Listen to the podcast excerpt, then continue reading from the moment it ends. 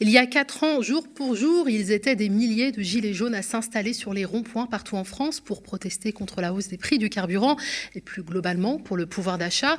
Comme à chaque anniversaire, on fait le bilan, on se pose aussi la question de l'avenir. Hein. Qu'est-ce qui a changé en quatre ans après ce mouvement historique qui a mis sous le feu des projecteurs la question de la pauvreté, de la vie chère et des violences policières? Face à l'inflation galopante et alors que la ristourne à la pompe du gouvernement doit diminuer, peut-on s'attendre à un retour des gilets jaunes? On en parle avec Jérôme Rodriguez, l'une des figures de proue du mouvement, éborgné par des forces de l'ordre chauffées à blanc par le pouvoir macroniste. C'est parti pour l'entretien express.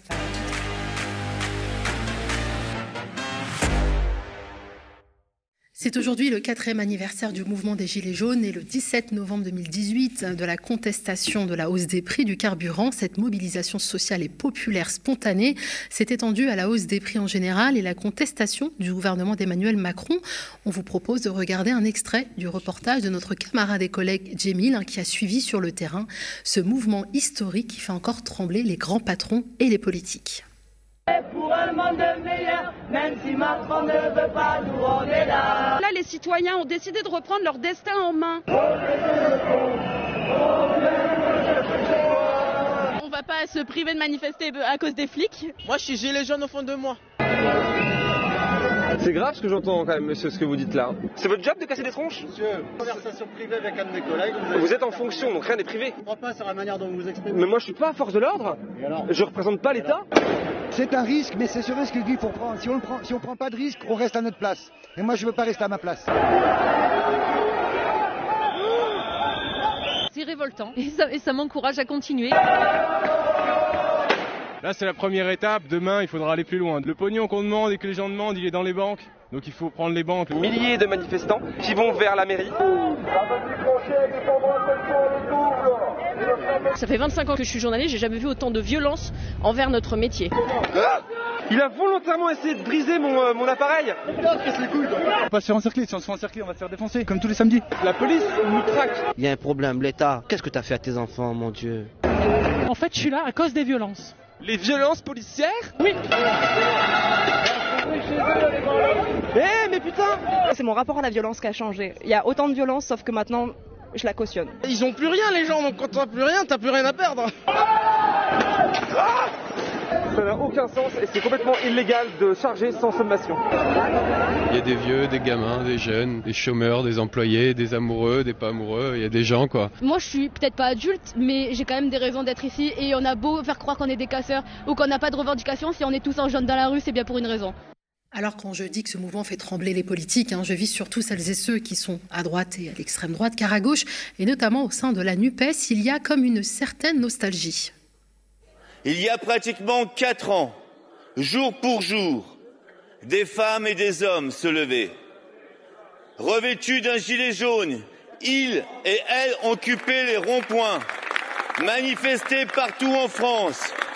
Ils ont été insultés, stigmatisés et victimes d'une violente répression. Leur faute, avoir repris et chanté, on est là, on est là, même si Macron ne le veut pas, nous on est là. Pour l'honneur des travailleurs et pour un monde meilleur, même si Macron ne le veut pas, nous on est là. Bonsoir Jérôme Rodriguez. Bonsoir. Qu'est-ce que ça vous fait de revoir ces images et d'entendre ce cri de ralliement? Euh, On reste dans la continuité. Ça fait quatre ans que je n'ai jamais lâché, donc euh, il n'y a pas quelque chose de nouveau. Je veux dire, Peut-être dans dix ans, quand je reverrai ces images, surtout si on a gagné le combat, j'aurai peut-être une pointe d'émotivité, euh, peut-être même un peu de nostalgie.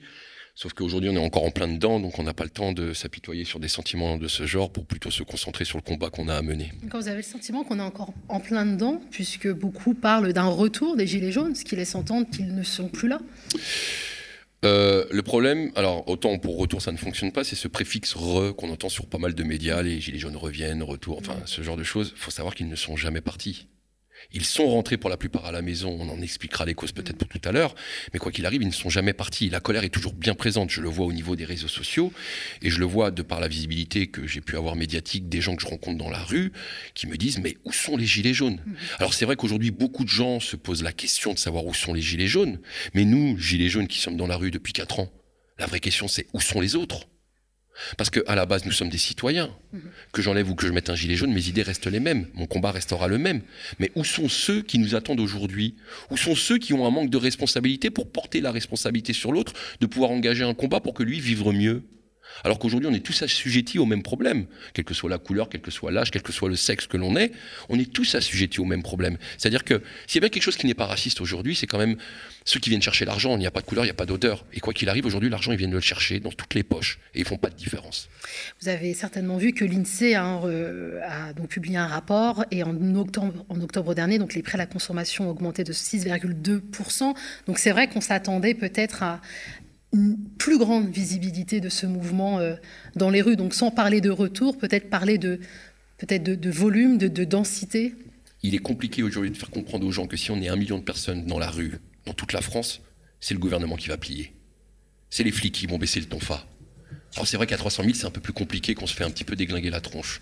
Mais aujourd'hui, force est de constater que, euh, je vous le répète, les gens attendent les autres. Mmh. Il y a une déresponsabilisation en France qui est quand même assez phénoménale, à tout point de vue. Tu sais, je vais te prendre un exemple basique. Il neige sur Paris. On a 0,5 euh, cm de neige. T'as tout le monde qui gueule, mais ils sont où les déneigeuses? Bah, Ça va, 3 jours de neige sur Paris, 3 millions d'euros une déneigeuse, sans compter le sel qui pollue. Tu peux pas marcher à pied. Tu peux pas Tu vois ce que je veux dire? C'est qu'à un moment donné, attendez d'attendre l'autre. Arrêtez d'attendre l'autre, arrêtez d'attendre le chèque énergie, arrêtez d'attendre le chèque je sais pas quoi. Venez dans la rue, venez vous battre pour mériter le salaire que vous avez et que ce salaire puisse vous envoyer jusqu'à la fin du mois. C'est ça, on attend, on attend tout de l'autre, on attend tout de l'État, sans comprendre qu'aujourd'hui on n'a plus rien et qu'il faut se battre pour, pour Il y a quand même eu des mobilisations et des manifestations qu'on a couvert nous ici d'ailleurs aux médias. On a même reçu euh, des syndicats euh, donc du secteur de la raffinerie, mais également euh, des transports, puisqu'il y a eu de, manifestations la semaine dernière, il y a, il y a déjà deux semaines. Les gens descendent dans la rue. Est-ce que les gilets jaunes se sont greffés?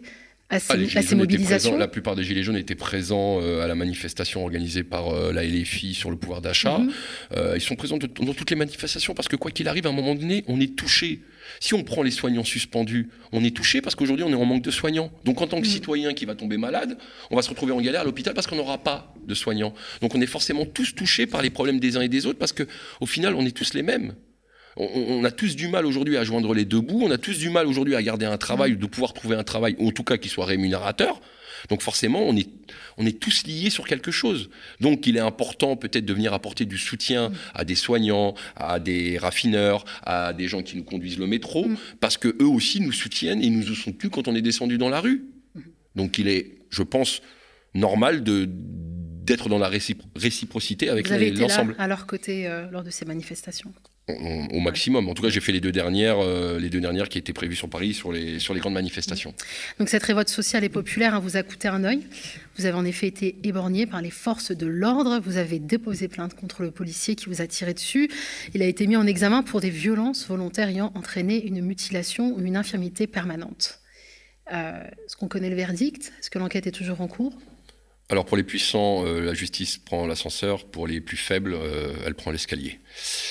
À défaut de parler de mon propre cas, on va parler des 40 mutilés qui pour beaucoup n'ont pas pu porter plainte, mhm. qui pour beaucoup aujourd'hui sont d'une détresse psychologique, physique, familiale, parce qu'ils n'ont justement pas eu le soutien que moi j'ai pu avoir la chance d'avoir avec l'ensemble des Gilets jaunes. Et je pense que c'est ces personnes-là qui aujourd'hui méritent qu'on les pointe du doigt pour pouvoir leur venir en aide, ces choses qu'on a pu essayer de faire cet après-midi mhm. en se rendant à l'Assemblée, pour pouvoir avoir un minimum de, de justice, d'indemnisation et surtout de reconnaissance. Parce qu'il n'est pas normal dans un pays comme la France d'avoir mérité ce qu'on a eu. Parce qu'on me dit souvent, tu as perdu un œil. Je n'ai pas perdu un œil. On me l'a crevé. Mhm. L'État français m'a crevé un œil par le biais de la police. Pourquoi? Dans un pays comme la France, où en cours d'éducation civique, on nous a appris les préceptes mhm. des Lumières, de la liberté, de la mère patrie des droits de l'homme, où on nous a dit, si un jour tu as un problème, tu as le droit de le dire, de revendiquer. Et le jour où on a levé la main en disant qu'il y a un problème, la seule chose qu'on a mérité d'avoir, c'est de recevoir une bastose dans l'œil. D'avoir une main arrachée, d'avoir des gens en prison, d'avoir des gens verbalisés, des gens qui ont peur simplement d'aller en manif à la, vision d'un policier avec un tonfa ou avec une grenade. Et c'est ça qui est triste aujourd'hui. C'est peut-être le plus grand désarroi que j'ai aujourd'hui dans ce pays, de voir que cette fameuse démocratie n'existe pas, en tout cas quand elle ne sert pas les puissants. Est-ce que, la est que la justice s'est prononcée concernant Est-ce que malheureusement, on ne peut pas recevoir toutes les personnes qui ont subi les violences policières Il n'y a eu aucune justice. Il y a eu, euh, je crois, euh, Lady Burger, qui est la, la, fille qui a reçu un coup de tonfa derrière la tête, qui n'a pas été rétribuée à sa juste valeur sur le préjudice qu'elle a pu mhm. commettre. On a aussi euh, une demoiselle qui s'était fait arracher la joue du côté de Biarritz. Je crois que il a pris 1500 euros de dommages et intérêts alors que la gamine est défigurée, quoi. Mm. Donc la justice n'existe pas, et puis pour tous les autres, il n'y en a pas. À titre personnel, euh, je pense que je suis pas prêt d'en avoir d'ici deux ans. Donc ça fera déjà six ans que j'attends. Et, pour vous donner une information, euh, le, policier a été euh, jugé par sa hiérarchie. Il a pris cinq jours de suspension de travail. Alors j'ai pour habitude de dire que le dernier mec que j'ai vu qui a pris cinq, cinq jours de renvoi, c'est un copain qui avait pété une vitre au collège, quoi toute proportion gardée. Oui. Euh, alors vous, vous avez déposé plainte euh, contre un policier et le, chef de la police a aussi déposé plainte contre vous. Hein. C'est Gérald Darmanin qui a été scandalisé par un tweet dans lequel vous avez assimilé, selon lui, la police à une bande de nazis. Et vous avez d'ailleurs déclaré, il est regrettable que ce ne soit pas aussi rapide pour ceux qui m'ont crevé un œil parce que c'est une procédure qu'on appelle un délit de presse qui est jugé à la 17e chambre correctionnelle qui généralement prend trois ans pour aboutir sans avoir la certitude de pouvoir gagner. Moi, je me suis retrouvé devant un tribunal au bout de deux mois et demi. Par contre, quand tous les députés de LREM, ne serait-ce que la semaine dernière, m'ont traité de tous les noms d'oiseaux, parce que vous vous rendez compte, je suis rentré à l'Assemblée, quand tous les députés à la télé m'ont traité de fou barbu, de, de, toutes les insultes, moi, je ne peux pas apporter plainte. Parce que d'une, on m'écoute pas, et de deux, j'ai pas les moyens. Parce qu'il faut donner une caution à la justice pour pouvoir avoir un, juge d'instruction qui puisse étudier votre dossier et mm. savoir s'il y a eu un préjudice. Mm. Et aujourd'hui, je ne peux pas porter plainte contre tous ceux qui m'ont insulté. Quand vous avez M. Darmanin qui nous traite de peste brune, comment on fait pour porter plainte contre un mec mm. comme ça Comment ça se fait qu'un mec comme ça qui insulte l'ensemble des citoyens, qui, grâce à, à quelques-uns en tous les cas, il a pu accéder au pouvoir? Donc vous avez été condamné? Non pas condamné. Relaxé. Relaxé. Alors j'ai pris plaisir, parce que je vais le répéter, euh, ce dont on dit sur moi, je tiens à préciser que j'ai un casier vierge. Et le jour où je suis arrivé dans la présidente et qu'elle a fait un petit peu mon parcours et qu'elle dit vous avez un casier vierge, je lui ai fait répéter quatre fois en regardant bien les flics dans les yeux parce que je commence à en avoir marre d'être sali, mm. dégueulassé, alors que je suis juste un honnête citoyen qui porte aujourd'hui le prix de la violence mm. et qui a nullement envie d'appeler à la guerre. Parce que les seuls qui déclarent la guerre aujourd'hui, à défaut de répondre aux questionnements et aux revendications des Gilets jaunes, c'est le gouvernement. Le seul qui utilise des armes de guerre aujourd'hui, c'est le gouvernement. Le seul qui utilise des grenades avec 25 grammes de TNT, alors que l'armée s'entraîne avec des grenades à 7 grammes, qui pètent déjà des pieds, il faut le savoir, qui fait la guerre à qui aujourd'hui? Donc vous avez été relaxé. Est-ce que ça veut dire que vous comptez porter plainte je diffamation contre Gérald Je ne peux pas. Quand vous avez Marlène Schiappa sur une radio type européen qui se permet d'utiliser une, une, fausse vidéo où soi-disant je me vante dans un congrès et les filles de taper ma femme et que j'aime ça, je n'ai eu aucun droit de réponse chez Europe je ne peux pas porter plainte contre Europe je ne peux pas porter plainte contre Marlène Schiappa. À défaut de moyens financiers? Parce qu'il faut une caution. L'avocat je peux l'avoir, il sera derrière nous. Dans le mouvement des Gilets jaunes, il y en a qui font beaucoup de bénévolat et on les remercie énormément. Mais en tout cas, par exemple, moi, pour que mon dossier de l'œil puisse arriver sur le bureau d'un juge d'instruction, il fallait que je dépose 750 euros de caution. 700. Mhm. Je rappelle, on est Gilets jaunes, quoi. Et vous avez reçu un soutien à travers une cagnotte, justement, il y a une solidarité au sein de cette grande famille. mais encore heureux, alors je sais que les cagnottes sont beaucoup critiquées au sein mm. du mouvement, mais à un moment donné, vu qu'on n'est pas structuré, comme par exemple d'autres groupes d'action, bah, quand il y a un mec qui tombe, bah, un avocat, ça se paye. Hein. Moi, un, avocat, ça se paye. Je, vais donner un ordre d'idée et il le mérite. Attention, je ne crache pas dessus. Mais moi, je l'ai payé 6 000 euros déjà pour le premier procédure. 6 000 euros, vous croyez que je les ai? C'est la moitié de mon salaire à l'année. Donc heureusement qu'il y a une, solidarité qui peut se mettre en place. Et tous ceux qui aujourd'hui sont ennuyés par la justice, encore eux qui peuvent avoir ce soutien de par les cagnottes. Mm. Et je remercie tous ceux qui ont pu y participer parce que peut-être que même je ne pourrais pas avoir mon affaire en justice aujourd'hui. Donc vous l'avez dit, ce mouvement vous a coûté un œil, il, va, il vous a aussi coûté euh, des atteintes à votre vie privée. Vous disiez à l'instant que Malène Schiappa, vous avez accusé de violence conjugale. Alors j'avais été accusé de violence conjugale. Sauf qu'elle a remis un petit, coup, un petit coup de piquant parce que vous avez euh, certains personnages néfastes, euh, ce qu'on appelle les haters sur euh, les réseaux sociaux, qui se sont amusés à prendre des bouts de vidéos où c'est vrai qu'on a l'impression que je prends un kiff à taper ma femme, quoi. Mhm. Chose qui n'est complètement fausse. Et elle s'est servie de cette vidéo pour pouvoir m'en mettre plein la tronche. Et moi, je ne peux rien faire. Après, Quand je me suis fait crever l'œil, vous avez beaucoup de gilets jaunes qui sont venus me voir, me dire putain Jérôme, tu vas finir comme Coluche, tu vas finir comme Coluche. Bon, moi je, ne suis pas dans ce délire-là, mais ils m'ont fait peur. Donc j'ai demandé à mon avocat s'ils allaient continuer. Ils m'ont dit écoute, physiquement ils ont essayé de t'atteindre, sauf que comme tu es un relou et que tu t'es relevé, socialement ils vont te détruire. Et c'est ce qu'ils ont fait. Avec de nombreuses figures du mouvement d'ailleurs. Jusqu'à ma famille. Ma, soeur, qui a une société, contrôle d'URSAF, contrôle d'impôts. Vous voyez? Parce que on, a l'impression d'être dans un film américain type ennemi d'État, quoi. C'est juste incroyable dans un pays comme la France qu'on vienne vous déglinguer comme ça mm. parce qu'on a eu. Enfin, juste parce qu'on a pris la parole. Moi, je voudrais juste que les Français réalisent, quoi. Juste que les Français réalisent qu'aujourd'hui, les préceptes de ce pourquoi on avait la liberté de parole sont complètement foutus en l'air par un monarque, quoi. Et si c'était à refaire, est-ce que vous rejoindriez ce mouvement au prix de votre intégrité physique et au prix également de, de votre famille? Complètement. Vous le feriez Je prendrais d'autres décisions. Comme? Euh, Stratégiques. De quel type? J'ai pris beaucoup de décisions dans le mouvement des Gilets jaunes qui étaient des décisions de cœur. Chose que la, la, la, moitié de l'humanité est incapable de comprendre. C'est mon cœur qui parlait. Mm. D'accord? J'ai pris une décision stratégique, un jour j'en parlerai, c'était au niveau de Bigard quand il a voulu intégrer le mouvement. Parce que je ne le sentais pas. Et je suis bien content qu'il s'est passé ce qu'il s'est passé et qu'il a pu être sorti du mouvement parce qu'au final, euh, il n'avait rien à y faire. Mais sinon, la plupart du temps, ce sont des décisions de cœur. Et c'est celles qui m'ont coûté le plus cher. Parce que les gens n'ont pas cette capacité de comprendre qu'à un moment donné, c'est le cœur qui nous guide. Vous n'avez pas assez concerté? Ah, concerté, si. On parle énormément avec l'ensemble des structures gilets jaunes qui ont pu être créées, comme la, la Ligue, euh, la, Ligue euh, la Fédération de la Ligue citoyenne, la FAGJ qui est gérée par Yves Attarbe, toutes ces associations. Moi, je viens piocher. Moi, dans le mouvement des Gilets jaunes, j'avais un, j'ai un taf de feignant, dans le sens où j'ai juste à laisser penser ceux qui ont pensé chez les Gilets jaunes, de récupérer, de synthétiser, de vulgariser et de le retranscrire dans des lives pour que les gens puissent s'intéresser au travail des Gilets jaunes qui a été entrepris. Vous avez une génération de penseurs chez les Gilets jaunes, j'ai deux boîtes de 160 litres remplies d'archives avec des projets de vie, des projets de société, des projets d'amélioration de vie, que des Gilets jaunes, des groupes de Gilets jaunes ou sortis de conférences Gilets jaunes ont pu sortir et qui peuvent être à disposition aujourd'hui de l'ensemble des Français, qui peuvent mériter d'en discuter, de, mettre de côté les points qui ne valent, rien et de mettre en avant les points positifs. Il y a un, énorme travail qui a été fait et, mon but et mon rôle à moi en tant que, on va dire, communicant du mouvement, c'était de pouvoir parler de tout ça. Donc j'ai forcément... J'avais une expression euh, dans le mouvement des Gilets jaunes... Euh, si un gilet jaune du nord au sud, de l'est à l'ouest, en passant par le centre, se met à péter, si j'ai pas le bruit, j'ai au moins l'odeur. Parce que je savais tout ce qui se passait dans le mouvement et ce qui me permettait de pouvoir centraliser les informations et essayer de le retranscrire via, le, via ma page Facebook Jérôme Rodriguez et de pouvoir euh, discuter et de promouvoir ce qui peut être fait au niveau des gilets jaunes.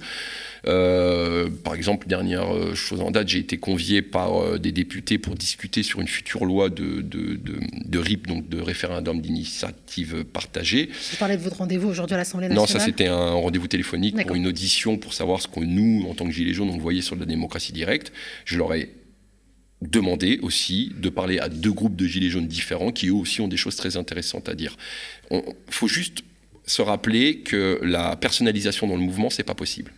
On a tous notre petite pierre à mettre à l'édifice, aussi bien sur les ronds-points, euh, Martine qui faisait la cuisine, que Jean-Pierre qui coupait du bois, que Jamel qui s'occupe du barbecue, euh, celui qui va mettre en place les manifestations, celui qui va mettre en place les, les, les, les prises de ronds-points, celui qui va parler à la télé. Vous voyez, on avait tous chacun un petit peu notre pierre pour pouvoir construire ce gros mur qu'on a essayé de nous défoncer à chaque fois, mais en tout cas, c'est un travail de groupe et c'est pas mettre une personne en avant. C'est le groupe qui compte aujourd'hui. Et c'est le groupe d'ailleurs qui a été aujourd'hui invité euh, à l'Assemblée nationale. Est-ce que vous nous parlez de ce rendez-vous qui était donc une invitation de, des députés de la NUPS? C'est euh, un de nos collègues gilets jaunes qui s'appelle Hervé, qui a un grand cœur et qui a été très attristé par ce qui s'est passé pour l'ensemble des mutilés, mmh. qui a marqué à la culotte pas mal d'hommes politiques. Il avait fait une vidéo à l'époque dans une conférence de Mathilde Panot qui disait qu'elle allait essayer de mettre en place des lois d'amnistie pour les gilets jaunes et surtout de s'occuper des mutilés pour essayer d'avoir un, un tant soit peu de justice. Donc il les a marqués à la culotte pendant longtemps, et ce qui fait qu'on a fini par obtenir un premier rendez-vous qui nous a permis de mettre en place des bases de travail qui reprennent au final pour les mutilés la justice, l'indemnisation et la reconnaissance de ce qui nous est arrivé. Il y a d'autres projets de loi qui sont aussi dans les tuyaux, type l'amnistie de l'ensemble des gilets jaunes, et de pouvoir discuter avec eux et de pouvoir essayer de mettre en place soit une commission parlementaire, ce qui serait l'idéal, en tout cas une enquête, de, une enquête parlementaire, ou alors une audite pour pouvoir déterminer l'ensemble des responsabilités, aussi bien des donneurs d'ordre que de ceux qui les ont appliqués, et de prendre aussi le témoignage de ceux qui en ont souffert aujourd'hui. Alors je suis assez d'accord avec vous quand vous dites qu'il faut refuser la personnalisation des combats et des mouvements, mais que vous le vouliez ou non, vous restez quand même une grande figure euh, de, de, cette euh, révolte sociale et populaire. Donc j'ai encore envie de parler de, de vous. Est-ce que vous pouvez nous, nous, rappeler comment vous avez rejoint le mouvement? Un 17 novembre? Non, même pas. Qu'est-ce qui a motivé même votre engagement? Parce que je faisais partie de cette France euh, silencieuse. Mais pourquoi elle est silencieuse, cette France? Pourquoi elle était, en tous les cas, avant les Gilets jaunes? Pas une France étouffée par les responsabilités, par la vie de famille, par le travail, par euh, pouvoir essayer de s'en sortir jusqu'à la fin du mois. Euh, je faisais partie de cette France. Cette France qui ne fait partie d'aucun parti politique, mmh. cette France qui ne fait partie d'aucune association, mais qui gueule devant sa télé. Parce qu'il mmh. sent qu'il y a quelque chose qui ne va pas. J'ai un passif familial très militantiste. Alors c'est peut-être ça aussi que j'avais dans les gènes, mais j'avais compris que c'était pas un parti politique, c'était pas une association, parce que si à un moment donné euh, les gens arrêteraient de crever de faim, bah, les restos du cœur, ça n'existerait plus. Action contre la faim, ça n'existerait plus. Donc je me, suis dit à un moment donné, alors je ne dis pas que c'est inutile, mais en tout cas, c'était pas opérationnel. Et je me suis dit, le jour où le peuple se lèvera et on parlera d'une seule voix, eh ben, je serai avec eux. Et ce jour-là est arrivé le 17 novembre. Alors les Gilets jaunes m'ont emmerdé le 17 novembre parce que j'étais bloqué sur la Nationale 2, j'ai jamais pu accéder à Paris. Mmh. Voilà, pour te dire. Donc je suis arrivé sur Paris le 24 novembre mmh. et je me suis reconnu dans ces gens-là. Mmh. Je me suis reconnu dans ces gens-là. Et avant de faire passer nos propres idées, c'est surtout le lien social, enfin le lien, le lien social qu'on pouvait créer et ne regarder que l'humain. J'ai parlé avec des gens sans savoir ce qu'ils étaient, ce qu'ils pensaient, ce qu'ils votaient, ce qu'ils mangeaient, et on s'est aperçu qu'on avait exactement les problèmes, les mêmes problèmes. Moi, je suis issu d'une famille de gauche, d'accord, communiste, mon grand-père très militant, d'accord, donc on connaît mes positions en tous les cas. Moi, avant le mouvement des Gilets jaunes, un mec du FN, c'était pas possible. Je ne parle pas avec lui le mouvement m'a permis au moins de pouvoir discuter avec lui, de débattre avec lui. Alors je sais qu'il y a plein de gens dans la gauche qui vont me dire ah mais t'es un grand malade, faut pas parler avec ces gens-là. Sauf que cette personne-là, ça reste un être humain avant tout, et quand, quand il a faim, il a le même, la même douleur au ventre. Et le fait de pouvoir débattre, le fait de pouvoir discuter avec lui, c'est peut-être aussi lui dire que ce qu'il pense, c'est peut-être pas la bonne idée. Attention, je tiens à préciser qu'il faut faire la différence entre les purs le pénistes, bien racistes, mmh. bas du front, idéologues. voilà, dogmatiques, et ceux qui votent Le Pen parce qu'ils ont cet argument premier qui est ah ben on l'a jamais vu, on voudrait l'essayer. C'est mmh. peut-être pas un bon argument pour moi, d'accord? Ça n'engage que ma propre parole, mais il était important de pouvoir discuter entre nous tous pour arriver à un résultat commun. Et une fois qu'on aurait gagné cette partie-là du résultat commun, c'est-à-dire d'être payé à sa juste valeur, d'être rémunéré à sa juste mmh. valeur, eh ben, chacun reprendrait après son précaré et irait se battre pour ses idées politiques. Mais quoi qu'il arrive, je pense que s'il y a bien une idée qui peut unir l'ensemble des citoyens vivant en France, quelle que soit sa couleur, son sexe, qu'il fait, c'est bien le ventre, quoi. C'est bien de pouvoir nourrir nos familles. Vous parlez donc de, résultats, donc de, de buts communs et donc de recherche d'un même résultat. On va parler du bilan. Qu'est-ce qui a changé après ces quatre ans? Alors c'est sûr que ce mouvement a vraiment mis en, lumière euh, la, précarité dont souffrent les Françaises et les Français, euh, les difficultés à rejoindre les deux bouts, également les violences policières. Qu'est-ce que, qu'est-ce que vous avez gagné à l'issue de ces quatre ans? Alors on a gagné quoi? On est passé à 2400 milliards de dettes à 3000 milliards de dettes. On a gagné quoi? On a gagné aujourd'hui des prix qui augmentent de 20%. Mm-hmm. On a gagné quoi? On a gagné aussi un litre d'essence qui est passé à 2 euros et les gens se mettent des coups de couteau pour pouvoir avoir un peu de coco. Ben voilà, on a gagné tout ça, quoi. Plutôt déçu du bilan? Un tant soit peu, pas déçu du bilan en interne chez les Gilets jaunes parce qu'on a pu faire le bilan, tout n'a pas été réussi et tout ne s'est pas fait correctement par peut-être manque de structuration et d'organisation, faut, faut, le dire, c'est sûr, parce que nous, tu sais, Gilets jaunes, mm. on est les premiers à dire ouais, les moutons, les moutons, les moutons. Sauf qu'on n'a juste pas compris un truc, c'est que les moutons dont on parle, ils ont un berger. Il s'appelle Macron, il s'appelle Le Pen, il s'appelle Mélenchon, il s'appelle Tartampion, mm. ils ont un berger. Nous, on dit aux Gilets jaunes, viens manger mon herbe. Mais il n'y a pas de berger pour les accueillir. Vous avez besoin d'un... Il manquait un leader? Je ne sais pas si c'est le terme leader qui, qui, prédomine, mais de faire comprendre aux gens. Depuis des millénaires, on nous apprend à l'école Gengis Khan, Alexandre le Grand, Jeanne d'Arc, Charles de Gaulle, que des gens qui ont fait du bien, Martin Luther King, Mm. qui ont emmené, qui ont, été, qui ont eu du leadership dans leur idée, dans leur combat. Vous l'avez, ce leadership? Et, et aujourd'hui, quelque chose qui est millénaire en termes de leader et de leadership, on dit non, on n'en veut plus. Sauf que les gens, c'est comme un drogué, tu vas pas lui arrêter la drogue tout de suite. Il y a une période de sevrage. Donc, emmenez-les, on, on va les emmener vers nous, avec peut-être des bergers, pas un, mais des bergers, et leur apprendre qu'aujourd'hui on peut faire différemment et qu'on peut être son propre berger. On n'a peut-être pas compris ça. ça c'est, on était les premiers, nous, Gilets jaunes, à demander un bilan de la part des politiques et qu'ils fassent le bilan de ce qu'ils ont pu faire ou pas fait. Bah, nous aussi, il faut qu'on le fasse. Alors, c'est peut-être un bilan personnel que j'ai, mais je pense qu'il aurait été important. Surtout que quand on, on vante les préceptes du RIC, de la démocratie directe, et que dans ces préceptes-là, il y a la révocation de nos élites quand ils font pas le boulot, rien ne nous empêchait, nous, Gilets jaunes, de se structurer via les bases du RIC et de mettre en place, ne serait-ce que pour avoir quelque chose de concret pour raconter aux Français. Regardez, nous, on fonctionne comme le RIC. Si le mec, il déconne, il dégage. Vous voyez? On aurait pu faire plein de choses comme ça. Ça a été compliqué, peut-être par manque d'organisation, de structuration.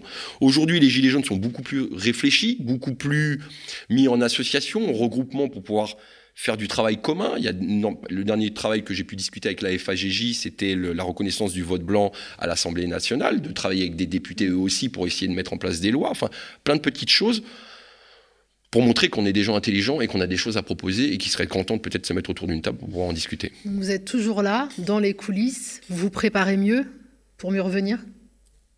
C'est pas à moi de revenir. Parce que, Quand comme je dis dis, vous, je parle vraiment. de- nous, on est là. de- C'est aux autres de nous rejoindre. Mhm. Non, parce que vous parliez d'un défaut de, joindre à de- nous. un défaut de structuration qui, explique- qui pourrait expliquer pourquoi, on va dire, le mouvement a un peu reculé. Oui, parce que quand tu vas dans la rue et que tu rencontres des gens, je suis pas gilet jaune, Monsieur Rodriguez. Par contre, ce que vous faites, j'apprécie. Mais moi, je marche pas. Je suis pas un manifestant. Parce que les gens Mais dès que vous, peur. dès- dès- non. Les gens n'ont Par pas contre, peur. si vous créez un groupe politique, je vote pour vous. Hmm. Des gens dans la rue, enfin, pas pour moi, hein, Oui, oui. pour les idées, les revendications gilets jaunes. Il y a des gens, c'est pas des manifestants. Comme l'étaient les gilets jaunes, primo-manifestants qui n'avaient jamais manifesté. Donc il y a des gens, ils sont peut-être plus réfléchis, plus dans le vote, plus dans leur- dans d'autres idées. Essayons de leur proposer quelque chose. Essayons d'être concrets pour que eux puissent venir à nous d'une façon ou d'une autre, physiquement ou de par un bulletin. Est-ce que vous êtes en train de nous dire que vous allez vous engager en politique? Non, parce que j'y serai. Ça m'a été proposé de prendre une place de député euh, euh, aux dernières élections de, de député, mais c'est pas mon rôle. Vous avez ce leadership, vous parlez effectivement de ce leadership, et c'est assez vrai pour pouvoir faire avancer un mouvement, il faut des Il faut faire personnes la différence qui... entre leadership et leader. Mhm. Leadership, c'est savoir motiver, emmener. On a tous du leadership dans le mouvement, parce que moi, il y a des jours, je suis à la ramasse, c'est Mhm. mon copain Faouzi qui va m'appeler, qui va me remotiver. Et puis, quand lui sera à la ramasse, on, est, on, est tous des, on, est tous, euh, on est tous là à se motiver les uns les autres, à se donner un peu de courage, un peu de force, parce qu'on est passé par, euh, par des, des vertes et des pas mûres. hein. C'est très compliqué en termes de famille, en termes de boulot, en termes de plein de choses. Donc, euh, on est heureusement qu'on est là pour se soutenir. Est-ce que vous ne pensez pas aussi que les gens ne vont pas dans les rues, ne rejoignent pas le- mouvement par peur de la répression policière? Ben, c'est ce que je disais ce matin, tu vois, Mhm. donc je vais, je vais la refaire, tu vois. Euh, quand les gens euh, me regardent et qu'ils voient ça, Mhm. la première chose qu'ils me disent, c'est Moi, je veux pas en manifestation, monsieur Rodriguez. Eh, je suis chauffeur de métro, moi. Mhm. Je m'en crève un œil, je perds mon boulot, comme j'ai perdu le mien. Parce que pour le coup, moi, j'avais fait le précepte euh, macronien. J'avais traversé la rue, 20 ans dans le commerce, 20 ans dans les grandes surfaces. Je décide de devenir plombier. Au bout de 6 mois, il me met une bastos dans l'œil, j'arrête. Je reviens dans les magasins. Vous faites quoi aujourd'hui, pardon? Magasinier. Magasinier.